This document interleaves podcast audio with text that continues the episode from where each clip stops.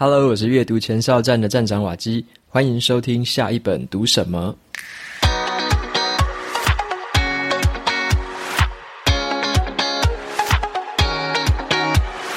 今天要跟大家分享的这本书，它的书名叫做《杂讯》。那么，杂讯是在谈什么呢？杂讯在谈说，人类在做判断啊，在做决策的时候，跟真正的这个正确答案之间，一定有一些距离，就是你不会每次做决策都百分之百正确。那么，这个距离就是所谓的缺陷，你的判断一定是出了某一些的缺陷，所以没有办法它成为正确答案。那么，这个缺陷是由什么东西组成的呢？有两个，一个是我们的心理偏误，另外一个就是杂讯了。那么心理偏误大家都比较常听到，可是杂讯你就很少听到，所以这本书就是在探讨这个很鲜为人知的事情。在接下来的节目呢，会跟大家分享三个部分。第一个部分我会先讲一下什么叫做人类判断的缺陷，它是由什么东西组成的。OK，那接下来我就会说这个组成的元素里面，它里面有偏误跟杂讯，那分别是什么东西？在最后呢，就会说，那要怎么样的让我们来降低这些杂讯，做出更好的决策。在节目的尾声，我还要再给大家一个小小的 bonus，这个是职场上面的一个诀窍。好，因为我读这本书的时候想到一件事情，跟这本书非常的呼应，所以在最后也会加上一个职场上面的小诀窍。那在介绍这本书之前呢，要跟大家说一下，这本书是所谓的赞助者的投票选书，只要是每个月赞助九十九元的这个赞助的朋友，都有机会来做投票。那每一季呢，我们都会票选出三本书。所以说，如果你有兴趣的话，可以到节目的资讯栏里面看到赞助我的页面，里面就有说这个赞助的方法跟投票的方式。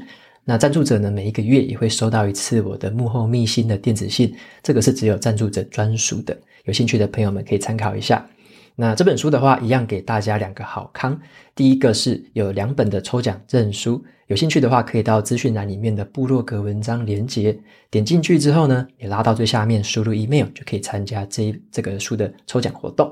那再来的话，还有 Kobo 七折的这个电子书折扣优惠，这个折扣码你只要在购买的时候输入 Waki Noise W A K I N O I S E Waki Noise。就可以享有 Kobo 电子书的七折折扣。好，那么接下来就回到《杂讯》这本书的介绍。首先呢，我们要先知道什么叫做人类判断的缺陷啦。也就是说，像是不同的法官对于同一个案件，可能会有截然不同的判决。有些人就会骂说什么“恐龙法官”什么的，怎么对同一个案件有这么大的一个差别？那还有呢，不同的医师也有可能对一个病人做出的诊断有很大的差异。甚至是啊，不同的面试官对于一个求职者，他们给的意见可能也会差很多。一个人说要录取，一个人说不录取，所以会有这样很大的差异。那这些判断其实有些人是做得很准的，有些人是做得不准的。那这些做不准的人，他的缺陷到底是怎么来的？我们可以避免这些缺陷吗？这就是这本书要探讨的。好，那《杂讯》这本书，我先介绍一下他们的作者，都蛮有来头的。第一个大家应该都有听过哈，或多或少都有听过，他是诺贝尔经济学奖的得主。也是《快思慢想》这本书的作者，他的名字叫做丹尼尔·康纳曼。那第二个呢，是一个商业决策的教授啊，他叫做奥利维·希波尼。那么第三位呢，是这个一个律师，他同时也写过《推出你的影响力》这本书，他的名字叫做凯斯·桑斯丁。那他们三个人其实你可以看他们的背景，一个是心理学家啊，一个是这个决策学家，那另外一个是这个律师的身份，所以他们来写这本书，我觉得还蛮有说服力的。那他们在讲的一个重点就是说，我们人类只要是做出判断，就一定会有杂讯的影响。那这些杂讯的影响，比我们以为的还要多很多。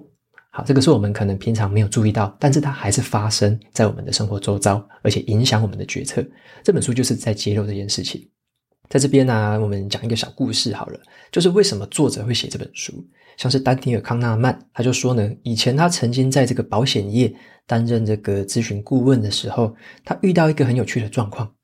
他们呢，这个保险业都会有这个核保人员嘛，他们会去核保说，这样的一个保险案件应该要理赔多少。把那个价格估出来，那我随便讲一个数字，假设说某一种保险类别好了，这个平均值，这个整个公司估出来的平均值是一万块。那么呢，这个丹尼尔康纳曼他就问那一些主管说：“诶，请问你们觉得这些你们的核保人员评估起来，他们的最就是评估最高价跟最低价的差异大概是多少？”这些主管就想一想之后，觉得大概就是十 percent 吧。他觉得说这些人评估出来的落差应该就是十 percent，所以可能最低是九千块，最高是一万一千块。那么实际上来说，真正看统计数据，发现了一件很奇怪的事情：他们真正的这个统计的差异竟然高达了五十 percent。也就是说，最低的估价会是五千块，最高的估价是一万五千块。有非常大的落差，跟这些主管想的真的是差非常多。他们都以为只有十 percent，可是真正的统计告诉他们的是，这些核保的差异差距了五十 percent。但是这个你可以看哦，如果说你只是看一个平均值，你会觉得说好像平均值一万块是没有问题的。可是呢，就在于这种差、这种杂讯的这个差异，它所造成的这个这个不一样是不能抵消掉的，就是你不能看平均值而已。为什么呢？如果说一个核保人员他都把它核五千块，这个时候核保的价钱太低了，会让这个保险公司亏钱耶。如果这个核保人员这个估价他都给他估一一万五，他都估特别高，那这个东西你卖给客户，客户会跑掉，他会觉得这个保险公司怎么都卖得特别贵。所以这个东西并不是说平均值一万块就好，反而是它。不同程度的这个不同程度的杂讯造成的差异是不能互相抵消的，这些带来的负面效果是不能互相抵消的。那这个只是作者观察到保险业有这个状况，在法院好，在医疗界，甚至在雇主要雇佣员工啊、招聘员工，甚至是要 fire 掉啊，把人家辞掉的这个过程中，这些判断都有非常大、非常大的差别。这些差别其实远远的高过于很多主管的期待。甚至是跟我们小老百姓想的有南辕北辙的这个差别。例如说，有些法官可能针对一个案件，他判这个人判一年，但是他针对另外一个人，他却可以给他判个三十年。这个量刑上面的差异非常的庞大。他们在这个研究的过程中发现了这个非常大的差异，那么就引导到了这本书所要带我们探讨的这个重点，就是人类的决策为什么会有这些缺陷？这些缺陷到底从何而来？好，那我先举个例子给大家听一下，像是你要知道说什么叫做判断的准不准确，你可以想象一下，你用一把步枪去打一个靶子，你会希望说你的子弹打在靶心的正中央。那这时候你可以想象，如果说呢，我们同时找了一组人，好，他们分成四个组别，那这四个组别里面呢，分别都有五个人，他们就用步枪，同一支步枪去打这个靶。那我们看他打靶之后的结果。好，这四个组别我们分别叫它 A、B、C、D 四个组。那 A 组呢，都是神枪手，每个人这个打的这个子弹全部都落在靶心。那这个时候就表表示了说，这个子弹的落点跟这个子弹正确靶心的位置是完全重叠，这个就叫做他们打靶非常的准确。这个时候呢，不存在任何的误差，也就表示这群人打得非常准。好，那另外 B 组别就不一样了，B 组别。五个人全部打的子弹都打在左下角，全部都偏左下角，完全没有打到这个靶心上面。但是他们在左下角都非常的密集，几乎都打在同一个点上面。这个时候，这一些人他们拥有的东西叫做偏误，他们共同往左下角偏，平均都往左下角偏，这个就叫做偏误，是集体一起有的一个现象。那再来 C 组别，哎，就不一样了。好，C 组别是怎么样？他们打在这个靶子上面呢？就是很散乱，好，但是就是围绕着这个靶心啊，围绕着靶心打，但是很散乱。可是他们没有偏某一边哦，他们就是很散乱而已。那这个时候很散乱的情形，就代表了杂讯啊，他们这一组被杂讯的影响非常重。最后一组呢，D 这一组，好，那 D 这一组的话，他们打的靶也是都偏左下角，而且他们不但全部都偏左下角，他们还非常的散乱。所以说这个时候这一组就是他们又有偏误又有杂讯。那么这本书里面在探讨的东西，就是特别讲杂讯这件事情，就是说为什么人在做判断、在打这种靶的时候会这么样散开，会这么分散，大家的意见会彼此不同。每一个专家啊，对于不同的这个案件或对针对同一个案件给出来的判断会截然不同，有些同意，有些不同意啊，有些评估的数值天差地远。所以就是他在谈的是很散乱这个杂讯的一个现象。所以透过这个靶纸的这个例子。就可以知道说，我们呢在做出判断的时候，就好像我们在打靶一样。你如果说打偏了，到底是你是因为偏误的关系，还是因为杂讯的关系，造成你整个团队的判断，也就是打靶会有这样的一个不同。所以这个就可以用打靶的这个例子来思考，到底是偏误还是杂讯，是组成说你打不中的一个原因。好，那打不中的话，作者他把这个东西叫做一个总体的这个误差了，因为你只要是跟答案不一样，你只要是跟靶心不一样，就叫做有误差嘛。你的判断就跟正确的答案之间有这个误差，那这个误差就是由两个东西组成，一个是偏误，一个是杂讯。好，那杂讯的话，一般来说是比较明显的一个讯号。好，杂讯是比较明显的。为什么说比较明显呢？因为当你看到这个人们呢、往同一个方向偏过去的时候，你常常可以从事后去解释。例如说，我们举个例子好了，有一些这个专业的经理人，他们在评估一个案件专案要完成的时间。常常都会低估，可能这个专案真正需要六个月才会完成，他们每次都低估，都说三个月可以完成。那这个东西就是某一种偏误，这个叫做规划谬误。那这个就是很多的这个经理人都会犯的一个毛病，都会低估这个专案要完成的时间。这是大部分的人平均的一个偏误。那另外一种偏误呢，就是从众效应。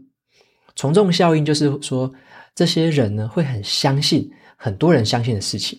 好，什么意思？像是在一个董事会里面，他们如果说要讨论一个并购案，要不要并购一家公司，那么如果说大部分的董事都说，诶，我想要并购的时候，这时候少数的董事他就会被这些人影响，他就会从众，觉得说好像很多人都相信这件事情，很多人都觉得这是对的，那我也慢慢的影响，我也说服自己说这是对的，那这个就是一个从众效应。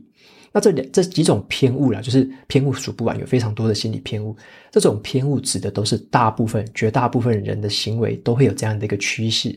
那这个趋势呢，就是平均的一个误差，也就是说，在这个靶纸上面呢，会平均的偏向某一边，这个叫做偏误。好，那回到这本书的杂讯的一个探讨。好，杂讯的话就是不一样的东西了。杂讯是一个比较隐形的缺陷，常常我们看不到这个东西。我们如果没有仔细看，很难去看到。像刚刚的偏误是比较容易看到的，你可以知道说大家都低估或大家都高估，那这个时候是比较好解释的，因为它有一个因果关系。但是杂讯是很难解释的，因为呢，人我们本来就会知道说人们的判断彼此就不一样嘛，没有任何人的意见是一样的。我们本来就会有这样子的一个心理期待在，我们不会期待说每个人的意见都一样。可是杂讯的问题在于什么？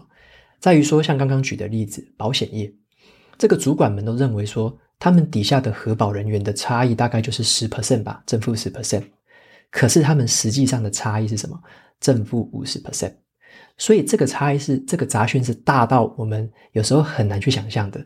这个杂讯是大到我们很时候很难去发现，甚至你没有特别用统计的手法去看，你是看不出这个东西来的。那这本书就是透过一个统计学的方法来告诉我们说，杂讯的影响其实是可以非常大的。好。那再来的话，我就来谈一下杂讯里面呢，其实有不同的成分组成杂讯的这个元素呢，分别有三种啊，有三种不同的杂讯。那我分别来介绍。第一种杂讯呢，叫做水准杂讯。水准杂讯指的是不同个体平均判断的差异。好，不同个体平均判断的差异。好，白话文是这样说：像是有一些法官，他可能判案子都习惯判得比较严格。那有些法官，他判这个案子就喜欢判的比较宽容，这个就是不同的个体，就是不同的法官，他们判断里面平均的差异。好，他针对这些判案子，他怎么判，他都是判的比较严格一点。他另外另外一种法官，他是怎么判的，判的比较轻。那同样的道理，有一些股票分析师啊，他看这个市场就是看坏，常常就是看坏。那有另外一些股票分析师，他就是看好市场。所以这个是不同个体表现出来一个水准上面的差异，这个叫做水准的杂讯。再来的话，第二种杂讯叫做稳定形态的杂讯。好，稳定形态的杂讯指的是这些判断者他们个人的独特性。同样用法官来举例子好了，像是某一位法官，好，虽然说他可能会有某一个水准的差异，某一位法官。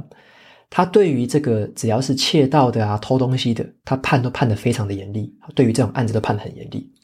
可是呢，他只要碰到交通违规，就会判得比较宽松。所以你看哦，同一个人对于不同类型的案件也会有不同的判断。这个时候就叫做这个人的稳定形态的杂讯。啊，那这种形态的杂讯，它不会随着时间改变，因为这个人他可能判断这个案子就是用这样子的一个尺度去判断，那代表了他本身的独特性的展现。那再来的话，第三个杂讯叫做场合杂讯。场合杂讯是什么？它就是一个跟这些案例不相干的暂时成分。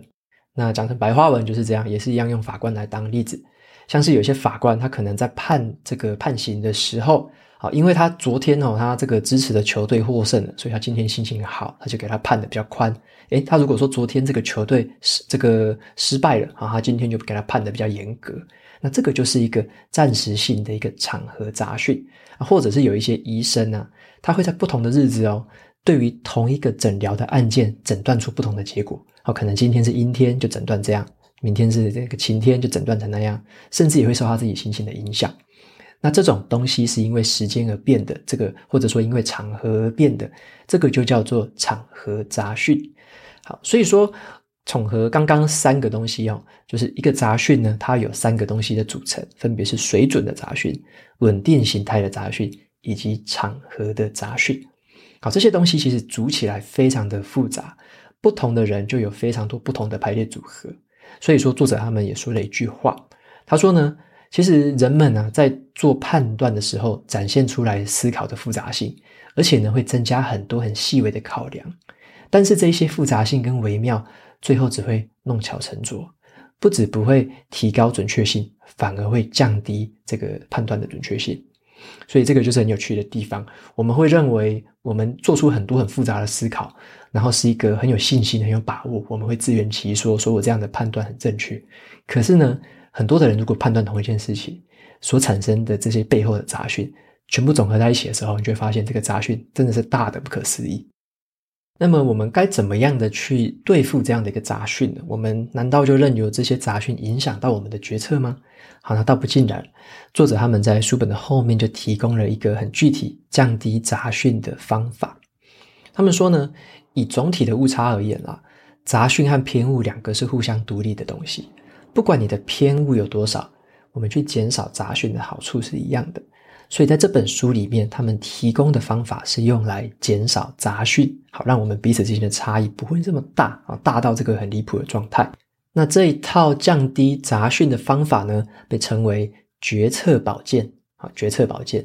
这个宝剑是那个学校保健室的那个宝剑哦，就不是那个尚方宝剑的宝剑。好，那这个决策宝剑是这样的，你可以想象成是当我们在。这个洗手的时候啊，我们都是希望说避免细菌感染嘛。但是你在洗手的时候，其实你不知道说你避免了哪些细菌，但是以结果来看，你就是避免了细菌的感染。所以这个东西就很像是一个预防胜于治疗的概念啊。不要等到说这个杂讯已经影响到你的判断，最后你才来救火，这个时候是太晚了。所以呢，决策宝剑这件事情就是在一开始就希望降低这个杂讯的干扰。好，那这个六个步骤来说是这样子的，第一个步骤是叫做。判断的目标其实是准确度，而不是个人特质的表现。好，这个意思是这样：你让不同的人呢，对于同一件事情做判断的时候，你最好是把这个判断的程度还有它的定义就先讲清楚，而不是给大家一个空白的画布，让他自己随便发挥。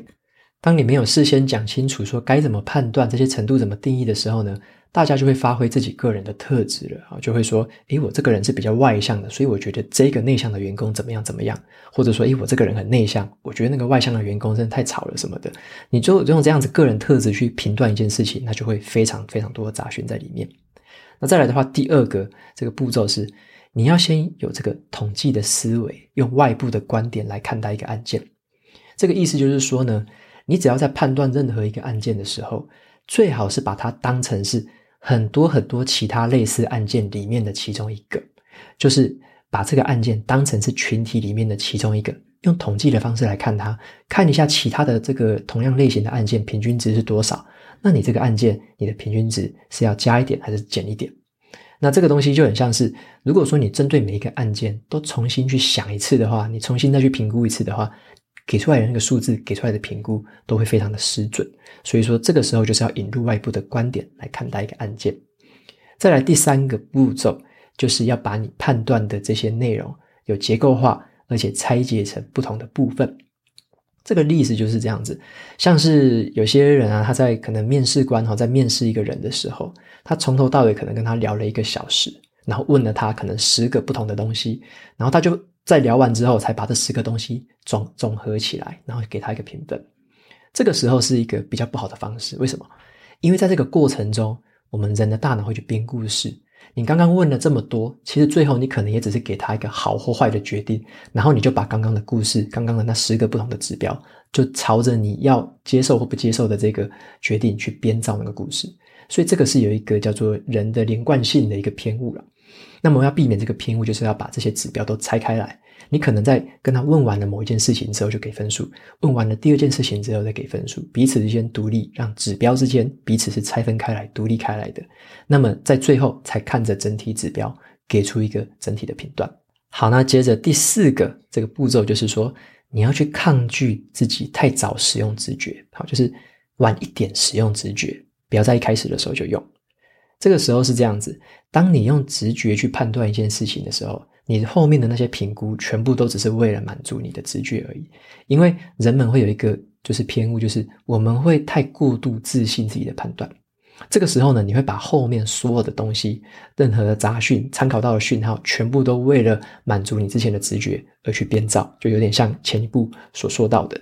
所以，最好的方法是延续上一步的步骤，在你把这一些东西都独立的评估好之后，独立的讨论跟评估完，你才去做最后用直觉去判断说到底怎样的决定是好还是坏。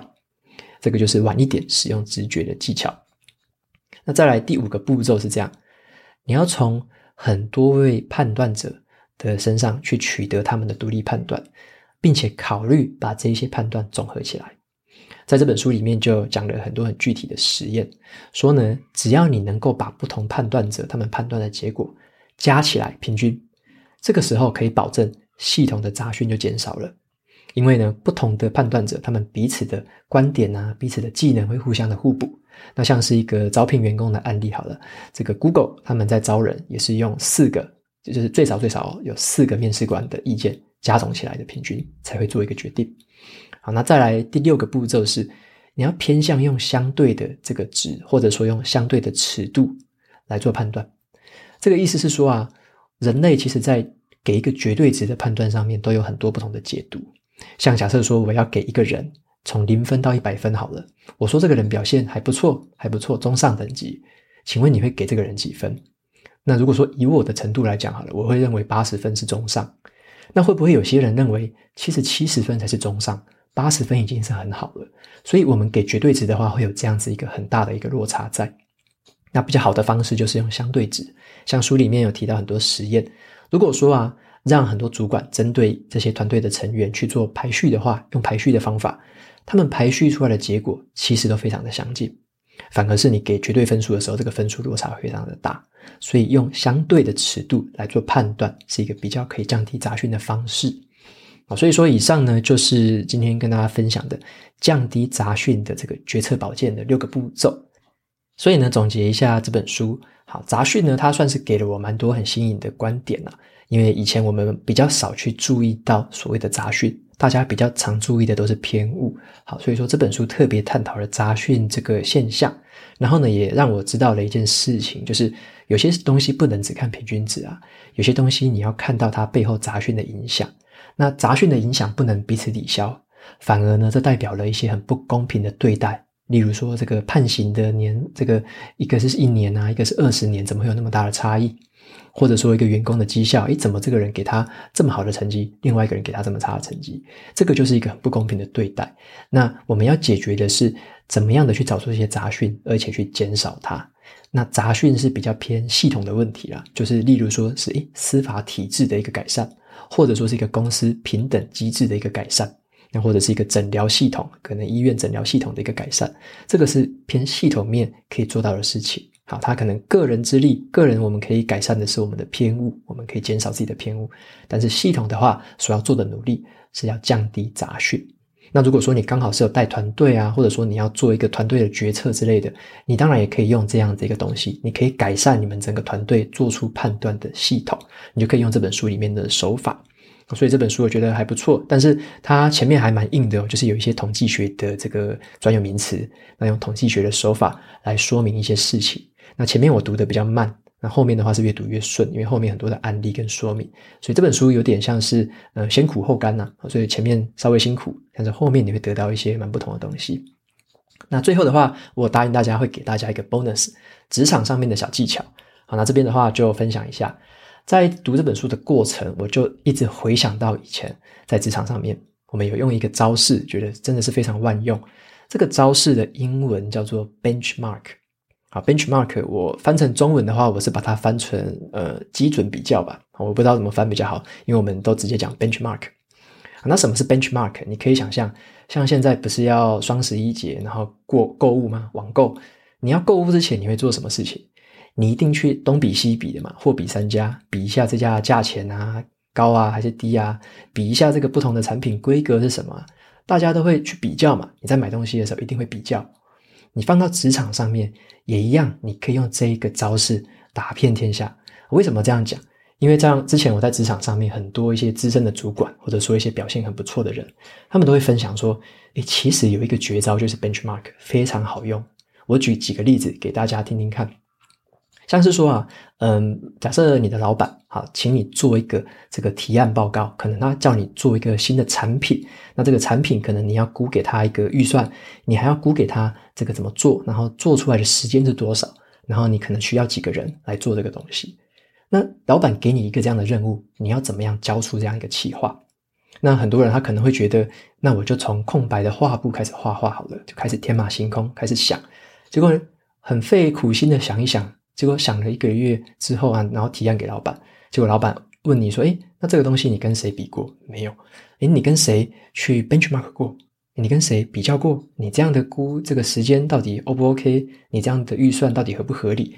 如果他问你这些问题，你全部回答不出来，那想当然你一定是被老板打枪。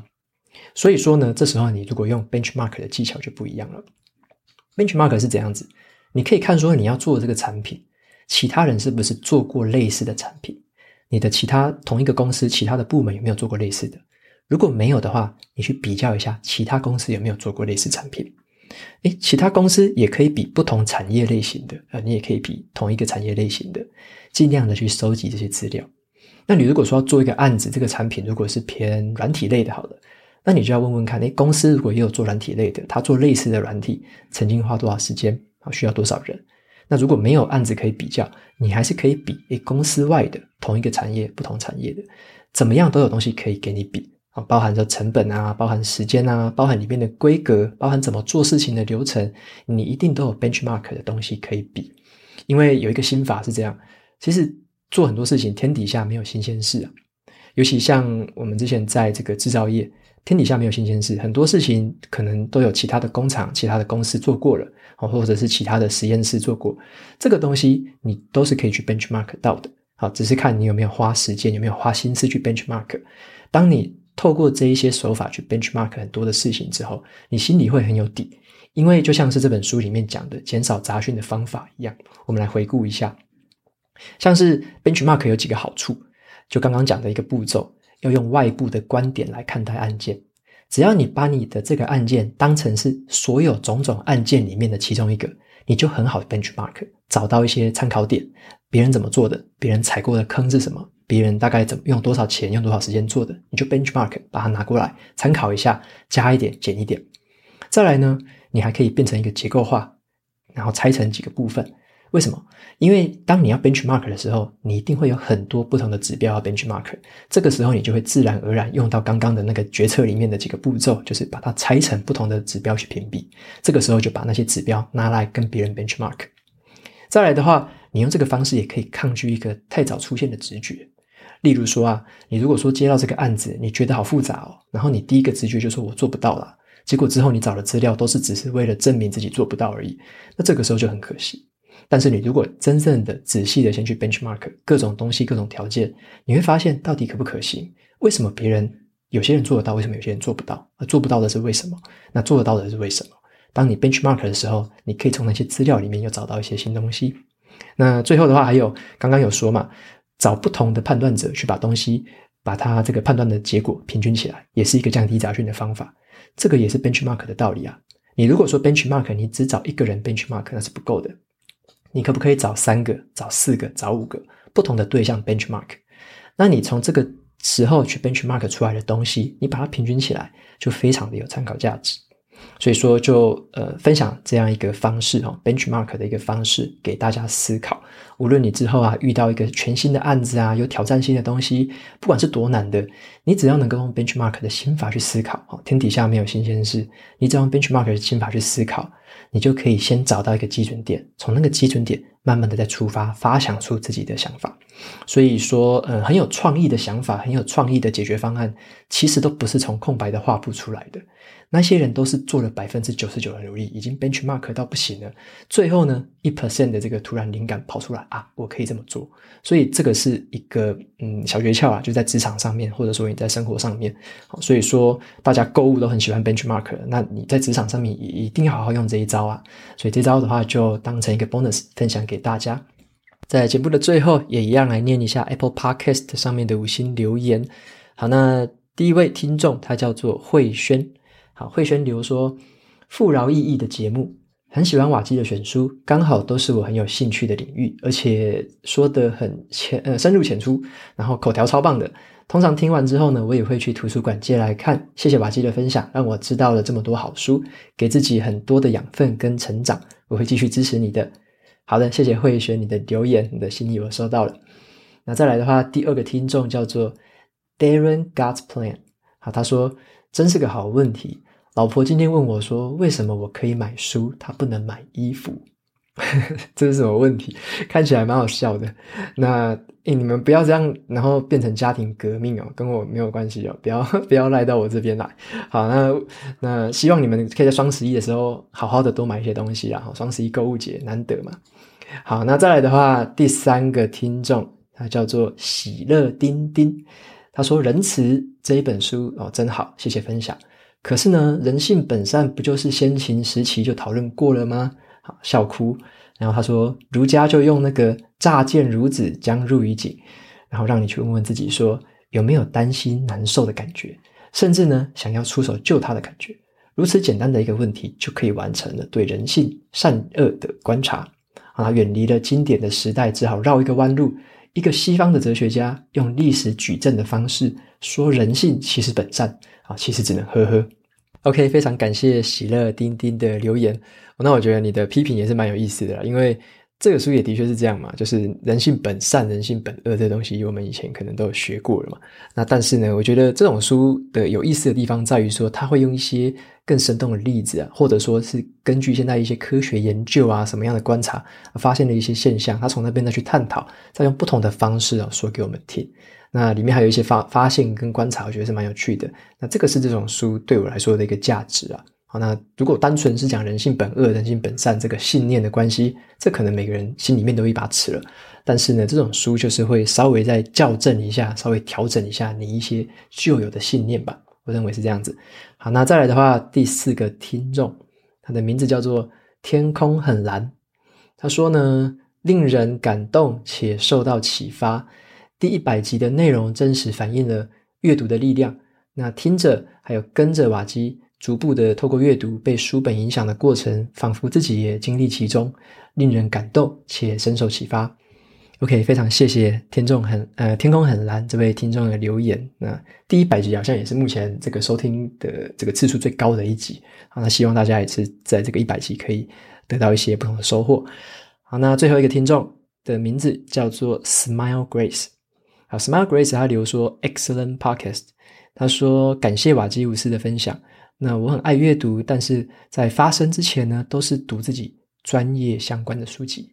因为你的分享，反而可以让忙于大学教书的我能偷闲，然后认识不同类型的书籍。好，期待你的未来的分享。OK，那感谢 Smile Grace 的留言。那你有提到是在大学教书，该不会是教授吧？